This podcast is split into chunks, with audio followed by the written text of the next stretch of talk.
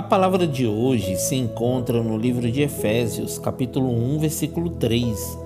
Bendito seja o Deus e Pai de nosso Senhor Jesus Cristo, que nos abençoou com todas as bênçãos espirituais nas regiões celestiais em Cristo. Olá, meus irmãos, a paz do Senhor. Creia que Deus já te abençoou nas regiões celestiais através de Cristo Jesus.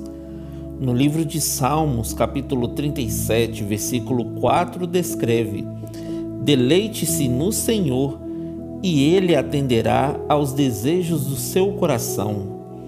Nós precisamos confiar que o nosso Deus há de suprir em Cristo Jesus tudo aquilo de que nós precisamos para viver.